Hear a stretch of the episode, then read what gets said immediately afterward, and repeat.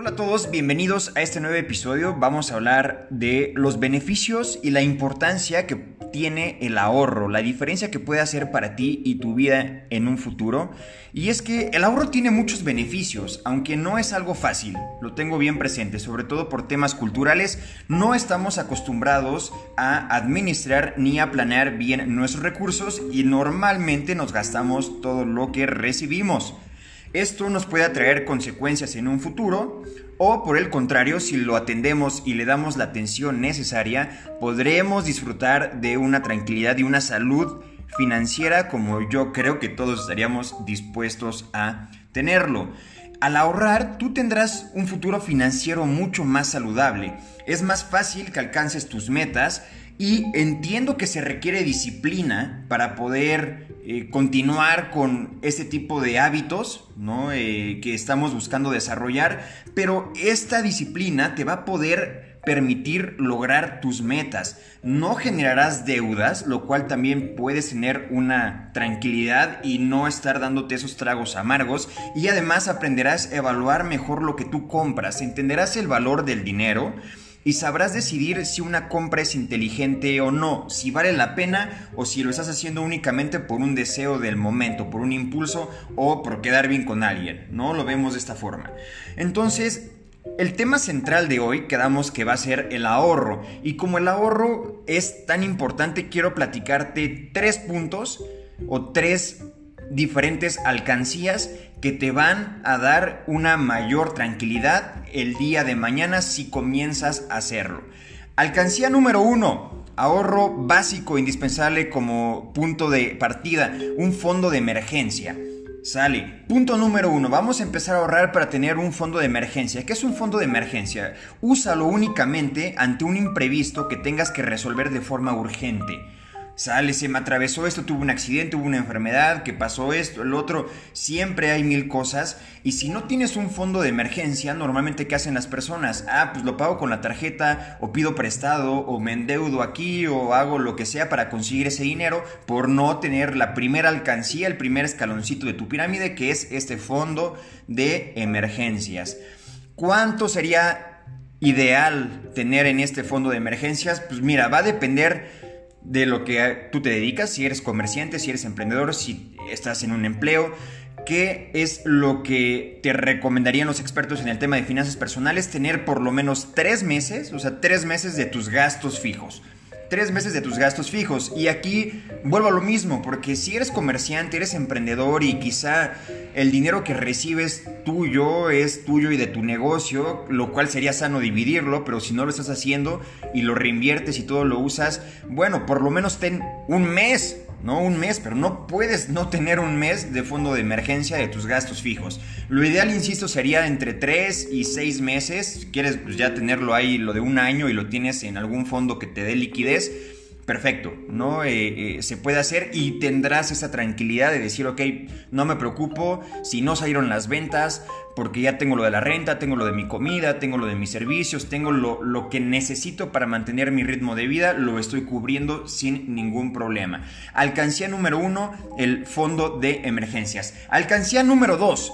Objetivos a corto plazo. Este, el, el fin de esta alcancía, el objetivo de esta alcancía es adquirir algo que quieras sin endeudarte. Unas vacaciones, un videojuego, un celular nuevo, eh, un auto, un enganche, lo que tú estás buscando conseguir para ti mismo, por un gusto personal, por una inversión, por un negocio, por patrimonio, por lo que tú quieras. Digamos que es un ahorro a consumo, porque conozco mucha gente que ahorra, es ahorradora, pero ahorra, ahorra, ahorra, ahorra y se lo gasta todo, ¿no? Eh, se va de vacaciones, eh, se dan un, gusto eh, de buen precio, ¿no? en ciertos momentos, lo cual, insisto, está bien porque también para eso trabajamos, hay que disfrutar lo que hacemos, hay que disfrutar la vida, hay que gozar del presente porque el momento es ahora nada más, pero no te goces todo lo que estás percibiendo. Sepáralo en estas alcancías. Tengo ya mi fondo de emergencias, me enfoco en mi siguiente meta, que puede ser un objetivo que me motive, que me mueva, que me llame la atención poder conseguir regalarle a mi pareja, regalarle a mis papás, regalarme a mí mismo o a mí misma. ¿Sale? Eso sería la segunda alcancía que nos puede ayudar a cumplir con nuestros ahorros, el tener un objetivo a corto plazo. Y tercera alcancía, también súper importante, tu yo del futuro. Tu yo del futuro. ¿Y por qué insisto en esto? Porque si vemos la vida como, como una, una, cinta de medir, de esas cintas métricas, ¿no? Que se usan para medir los trajes, la ropa o una regla simplemente, lo que vemos en el presente es lo que estamos viendo en este momento. Nuestros ojos pueden ver solamente, ah, pues estoy viendo lo que ya viví, pero no veo más allá. Y todavía queda un tramo por delante que, en el que vamos a necesitar tener acceso a un dinero y sobre todo si mantenemos el mismo ritmo que llevamos desde que iniciamos a trabajar y cada vez ganamos más y gastamos más, cuando tengas 40 años, cuando tengas 45, 50 años, estarás en un punto importantísimo en el que necesitas tener acceso a un dinero. Y no hablemos del retiro, porque el retiro ya también es una época de descanso, en donde si vas a trabajar, que sea porque tú quieres hacerlo y no porque necesitas hacerlo.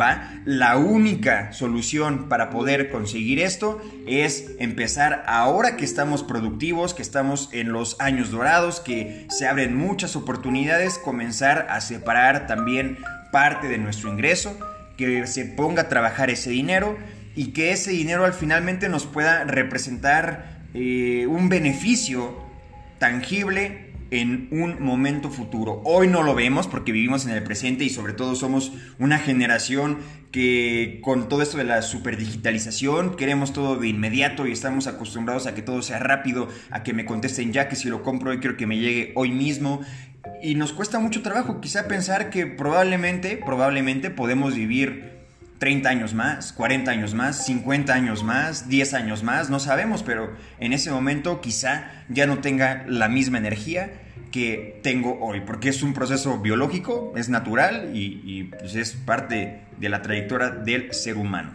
Entonces es importante que estos ahorros también destines a tu yo del futuro. No necesariamente hablando de un tema de retiro, que sería importante y hay beneficios fiscales si eh, tomas la parte de un ahorro para el retiro, pero podría ser para algo que generes mayores ganancias simplemente a mediano o largo plazo y que te evites de un problema en el que el 91% de las familias mexicanas caen por no tener una planeación. Y este problema es, llegan a un punto de gasto en el que el dinero no les alcanza. ¿Y qué consecuencia trae que el dinero no te alcanza? Estás estresado, vives preocupado, estás estás con esta angustia, con estás ansioso, ¿no? Porque simplemente no hay una sana administración. Entonces, importantísimo comenzar a hacernos nuestros ahorros y puedes iniciar buscando estas tres alcancías. Busca tu alcancía del fondo de emergencias, ¿no? Te va a dar muchísima paz tener un fondo de emergencias. Puedes motivarte teniendo una alcancía o un ahorro a un mediano plazo. Y finalmente piensa también en tu yo del futuro. Piensa que vas a vivir en algún momento más años y necesitarás tener también ingreso o acceso a un ingreso en esa etapa de tu vida. Esos puntos por ahora. Eh, muchas gracias por escucharlo. Espero que tengas un excelente fin de semana y nos vemos el martes con otro futuro episodio. Ya veremos de qué hablamos. Nos puedes encontrar en Instagram como GR Tus Finanzas Personales y eh, si nos quieres invitar a coaching en tu empresa, pues mira, bienvenido. Eso va a ser el tronco central de esta propuesta de valor. Acercarnos a las empresas para hablar con los colaboradores y ayudarles en un proceso de seguimiento a que mejoren su situación económica y que puedan planear todo ese tipo de ahorros e inversiones. Que tengas una excelente tarde. Muchas gracias por escucharlo.